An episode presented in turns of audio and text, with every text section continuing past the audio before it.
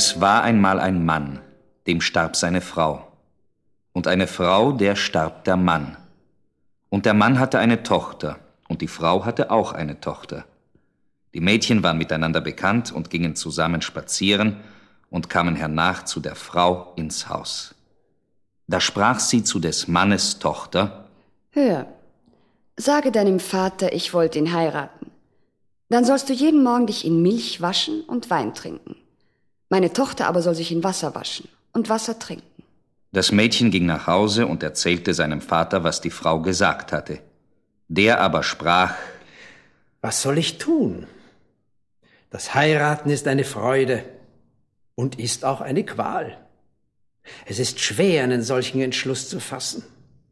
Doch wird mir etwas die Entscheidung erleichtern. Nimm diesen Stiefel. Der hat in der Sohle ein Loch. Geh damit auf den Boden, häng ihn an den großen Nagel und gieß dann Wasser hinein. Hält er das Wasser, so will ich wieder eine Frau nehmen. Läuft's aber durch, so will ich nicht. Das Mädchen tat, wie ihm geheißen war.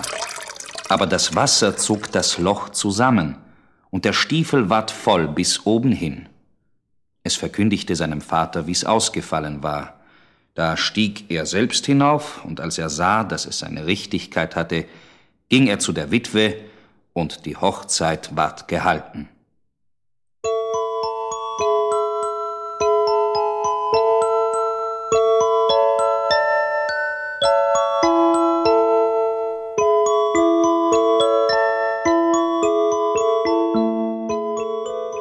Am anderen Morgen, als die beiden Mädchen sich aufmachten, da stand vor des Mannes Tochter Milch zum Waschen und Wein zum Trinken. Vor der Frau Tochter aber stand Wasser zum Waschen und Wasser zum Trinken. Am zweiten Morgen stand Wasser zum Waschen und Wasser zum Trinken so gut vor des Mannes Tochter als vor der Frau Tochter. Und am dritten Morgen stand Wasser zum Waschen und Wasser zum Trinken vor des Mannes Tochter und Milch zum Waschen und Wein zum Trinken vor der Frau Tochter. Und dabei blieb's. Die Frau ward ihrer Stieftochter Spinnefeind und wusste nicht, wie sie es ihr von einem Tag zum andern schlimmer machen sollte. Auch war sie neidisch, weil ihre Stieftochter schön und lieblich war, ihre rechte Tochter aber hässlich und widerlich. Einmal im Winter, als es steinhart gefroren hatte und Berg und Tal vollgeschneit lag, machte die Frau ein Kleid von Papier, rief das Mädchen an und sprach Da, zieh das Kleid an. Geh hinaus in den Wald und hol mir ein Körbchen voll Erdbeeren. Ich habe Verlangen danach. Du lieber Gott, im Winter wachsen ja keine Erdbeeren. Die Erde ist gefroren und der Schnee hat auch alles zugedeckt. Und warum soll ich in dem Papierkleide gehen? Es ist draußen so kalt, dass einem der Atem friert. Da weht ja der Wind hindurch und die Dornen reißen mir's vom Leib. Willst du mir noch widersprechen? Mach, dass du fortkommst. Und lass dich nicht eher wieder sehen, als bis du das Körbchen voll Erdbeeren hast. Da hast du noch ein Stück Brot. Davon kannst du den Tag über essen. Wenn du sparsam bist, wird es schon reichen.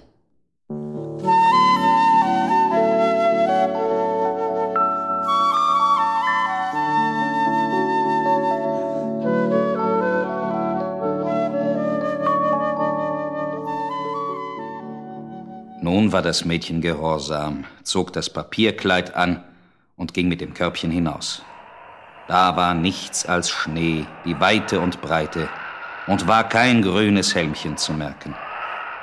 Als es in den Wald kam, sah es ein kleines Häuschen. Da guckten drei kleine Männlein heraus. Guten Morgen, ihr Herren. Dürfte ich wohl eintreten und mich an eurem Ofen etwas aufwärmen? Nur immer herein?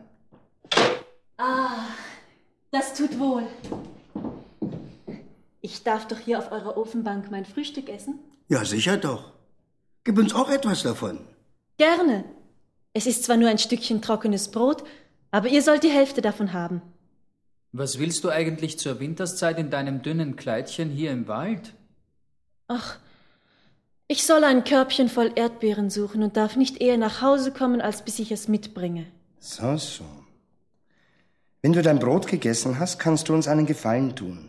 Nimm den Besen dort und kehre damit an der Hintertür den Schnee weg.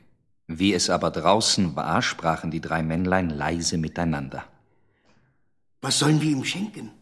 Weil er so artig und gut ist und sein Brot mit uns geteilt hat. Ich schenke ihm, dass es jeden Tag schöner wird. Ich schenke ihm, dass Goldstücke ihm aus dem Mund fallen, so oft es ein Wort spricht. Und ich schenke ihm, dass ein König kommt und es zu seiner Gemahlin nimmt. Das Mädchen aber tat, wie die Männlein gesagt hatten, kehrte mit dem Besen den Schnee hinter dem kleinen Hause weg, und was glaubt ihr wohl, was es gefunden hat? Lauter reife Erdbeeren, ganz dunkelrot, hier mitten im Schnee. Und so viele, dass mein Körbchen schon gleich voll ist. Es dankte den kleinen Männern, gab jedem die Hand und lief nach Haus, um der Stiefmutter das Verlangte zu bringen. Wie es eintrat und guten Abend sagte, fiel ihm gleich ein Goldstück aus dem Mund. Darauf erzählte es der Stiefmutter und seiner Stiefschwester, was ihm im Walde begegnet war. Aber bei jedem Worte, das er sprach, fielen ihm Goldstücke aus dem Mund, so dass bald die ganze Stube damit bedeckt war. Nun sehe einer den Übermut, das Geld so hinauszuwerfen. Aber was die kann, das kann ich schon lange. Mutter, ich will auch hinaus in den Wald und Erdbeeren suchen. Nein, mein liebes Töchterchen, es ist zu kalt. Du könntest mir erfrieren. Ich will aber. Du kannst mir den warmen Pelzrock geben, den will ich anziehen. Und gib mir auch Butterbrote und Kuchen mit auf den Weg. Ich werde schon ebenso mein Glück machen wie meine Stiefschwester.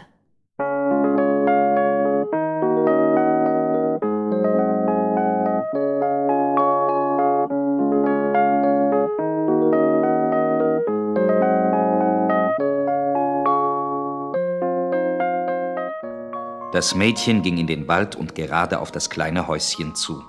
Die drei kleinen Männlein guckten wieder.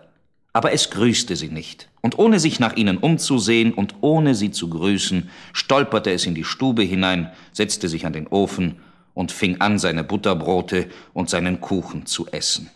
Gib uns auch etwas davon, wenn du dich schon einfach hier hereinsetzt. Es reicht mir ja selber nicht. Wie kann ich da den anderen noch davon abgeben? Als es nun fertig war mit dem Essen, sprachen sie Da hast du einen Besen.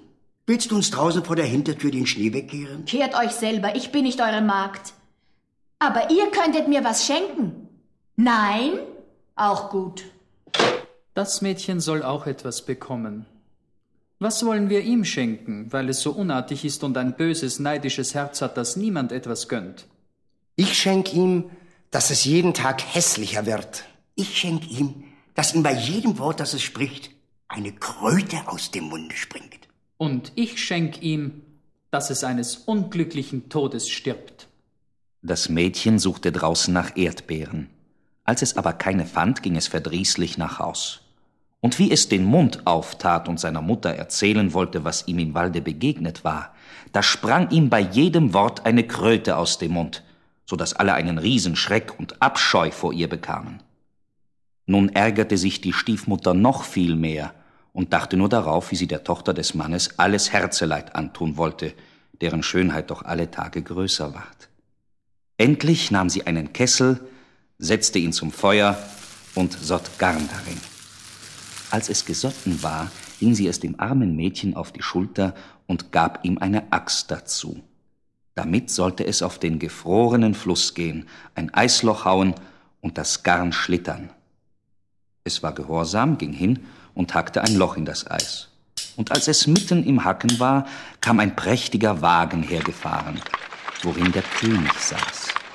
Der Wagen hielt still, und der König fragte ganz freundlich Mein Kind, wer bist du und was machst du da? Ich bin ein armes Mädchen und schlittere Garn, wie meine Stiefmutter mir befohlen hat. Du bist wirklich arm, wenn selbst dein Liebreiz und das Gold, das von deinen Lippen springt, deine Stiefmutter nicht abhält, dich zu quälen. Willst du mit mir fahren? Ach ja, von Herzen gern. Also stieg es in den Wagen und fuhr mit dem König fort. Und als sie auf sein Schloss gekommen waren, ward die Hochzeit mit großer Pracht gefeiert, wie es die kleinen Männlein dem Mädchen geschenkt hatten.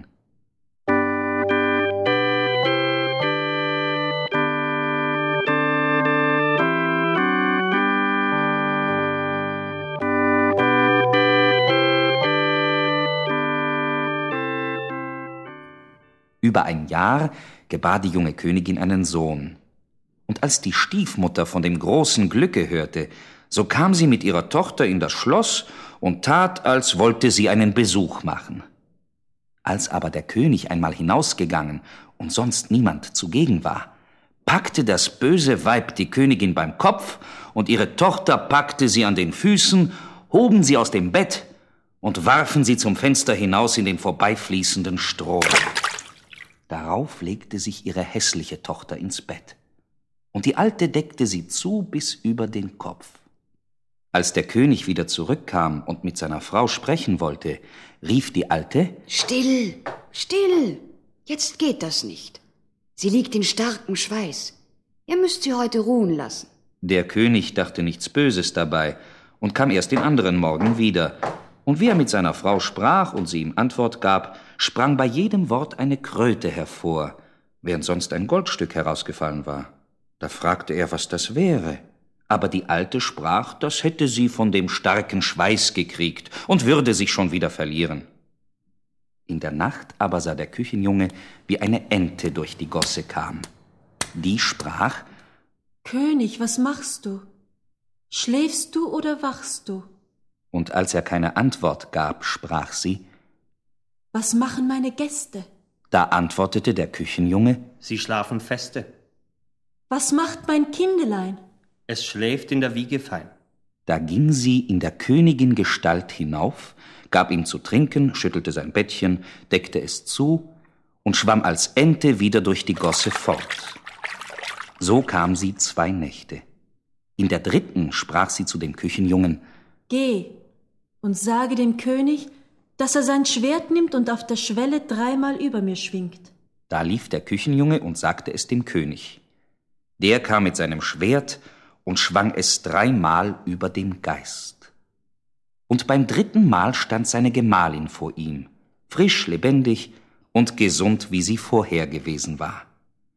Nun war der König in großer Freude, er hielt aber die Königin in einer Kammer verborgen bis auf den Sonntag, wo das Kind getauft werden sollte.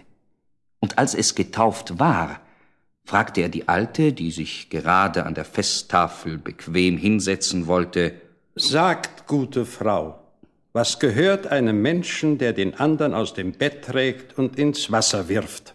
Nichts Besseres, als dass man den Bösewicht in ein Fass steckt, das mit Nägeln ausgeschlagen ist und den Berg hinab ins Wasser rollt. Damit hast du dein Urteil selbst gesprochen. Er ließ ein solches Fass holen und die Alte mit ihrer Tochter hineinstecken. Dann ward der Boden zugehämmert und das Fass bergab gekullert, bis es in den Fluss rollte. So hatte sich auch der letzte Wunsch der drei Männlein im Walde erfüllt.